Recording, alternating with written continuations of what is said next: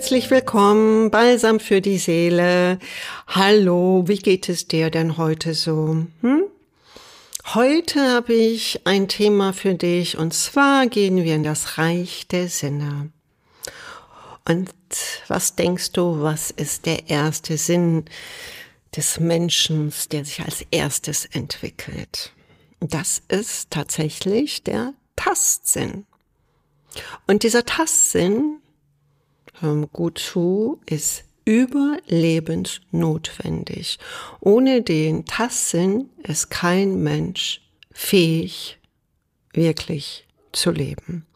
Sogar ein Fötus soll schon ab der achten Woche den Tastsinn entwickelt haben. Also es spürt, wenn die Mutter ihren Bauch streichelt, so früh fängt der Tastsinn schon an.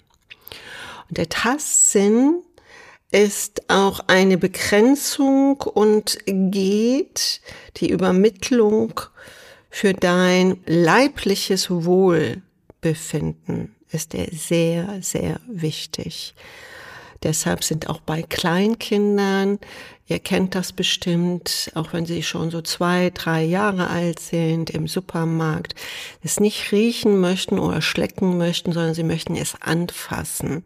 Und wir Eltern meinen immer, sie wollen es haben. Dabei wollen sie es erstmal nur mal anfassen. Das haben wollen kommt oft an zweiter Stelle.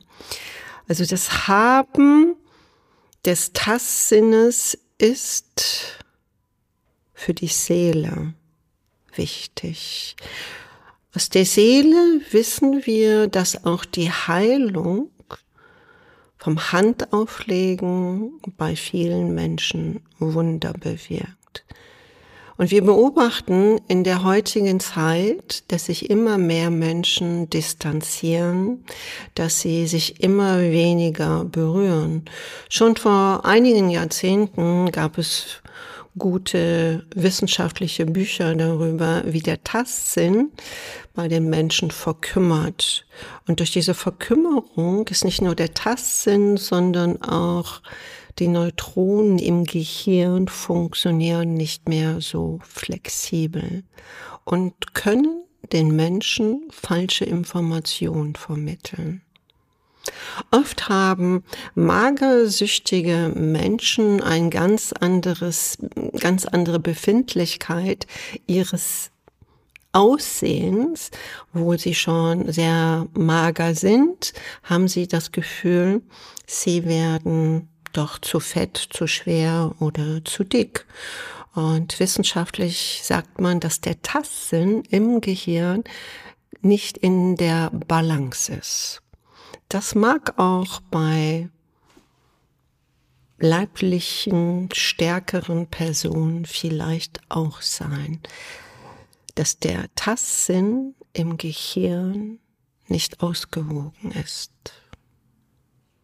Dass es lebensnotwendig ist, kennt man an vielen Beispielen, aber ich gehe mal im 13. Jahrhundert zurück. Da gab es einen König, der Stauferkönig Friedrich II., hatte damals schon ein Experiment veranlasst, sieben Neugeborenen von den Müttern zu trennen und die Amme, die die Milch gab, also die Ernährung, sollten aber die Babys nicht streicheln und mit ihnen nicht sprechen und alle sieben starben innerhalb von drei Monaten.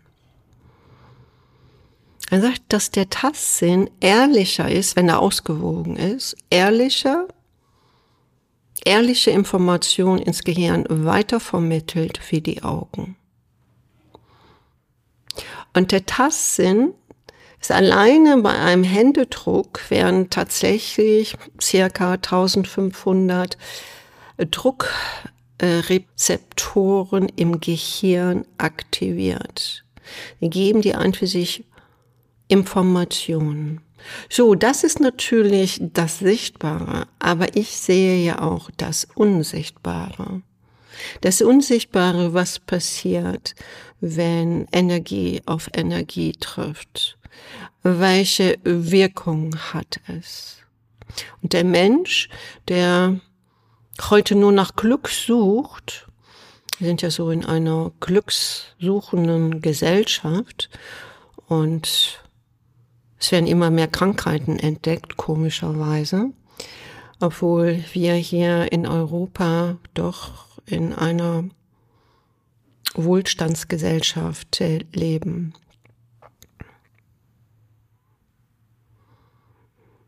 Lässt das Umarmen nach. Kennst du diese Situation in deinem Leben, wo du mal ganz, ganz, ganz traurig warst oder ein Schicksalsschlag, du saßt da beim Arzt und er hat dir was gesagt oder du bist irgendwo durchgefallen ne, bei einer, einer Prüfung. Dann kommt jemand, meistens, es kann sogar äh, jemand Fremdes sein und er nimmt dich einfach im Arm und du fühlst auf einmal so eine Geborgenheit und du brichst in Tränen aus. Also er berührt dich und Tränen sind gut. Du solltest niemals Tränen verschlucken. Du solltest niemals hart sein wie Unkraut im Garten, sondern du sollst auch für die Empfindlichkeit des Lebens stehen. Schau doch einfach mal, wie es bei dir im Umfeld aussieht. Hast du einen Partner, Partnerin, den morgens aus dem Haus gehst, sagst du nur, denk noch daran, den Müll runterzubringen. Das ist ja immer so der Standardsatz, den wir so hören. Oder ganz andere Sätze. Oder umarm ihn doch einfach mal. Und auch Kinder. Kennst du das überhaupt, wenn Kinder sich freuen und sie sehen dich und sie nehmen einen riesen Anlauf und strecken beide Arme aus und wollen dich berühren und nicht nur berühren, sondern dich umarmen. Das ist diese Natürlichkeit des gesunden Austauscht. Schau auch da, dass du Nahrung bekommst. Das ist seelische Nahrung. Immer mehr Krankheiten zeigt ja auch in der heutigen Zeit unsere Haut. Unsere Haut ist einer der größten Organe, die wir haben und auch äh, Juckreize bis zu anderen Krankheiten. Ich möchte ja gar nicht über Krankheiten äh, sprechen, einfach nur mal über Juckreize. Das sind oft auch von der Seele so kleine Hinweise. Du bist in einer Situation, die dir nicht gefällt oder die dir nicht gut tut. Juck das nicht weg, sondern schau genau hin. Hör einfach mal, tief in dir hinein, was deine Seele dir vermitteln möchte.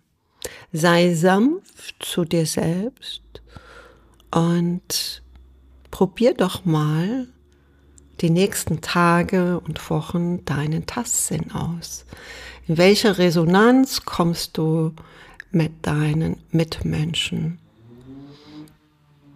Das ist genauso im, im Büro. Ich weiß gar nicht, darf man heute noch Mitarbeiter in den Arm nehmen, wenn sie eine schlechte Arbeit gemacht haben oder auch eine gute Arbeit? Darf man das heute noch oder ist man da auch nur noch so auf Distanz und nickt? Und wenn man einen Blumenstrauß gibt oder überreicht, dass man den auf der Mitte des Überreiches fallen lässt. Die Kälte kommt von uns selbst. Und lass deine Seele nicht erkalten, also dass sie nicht sich erkältet, ja, deine eigene Seele.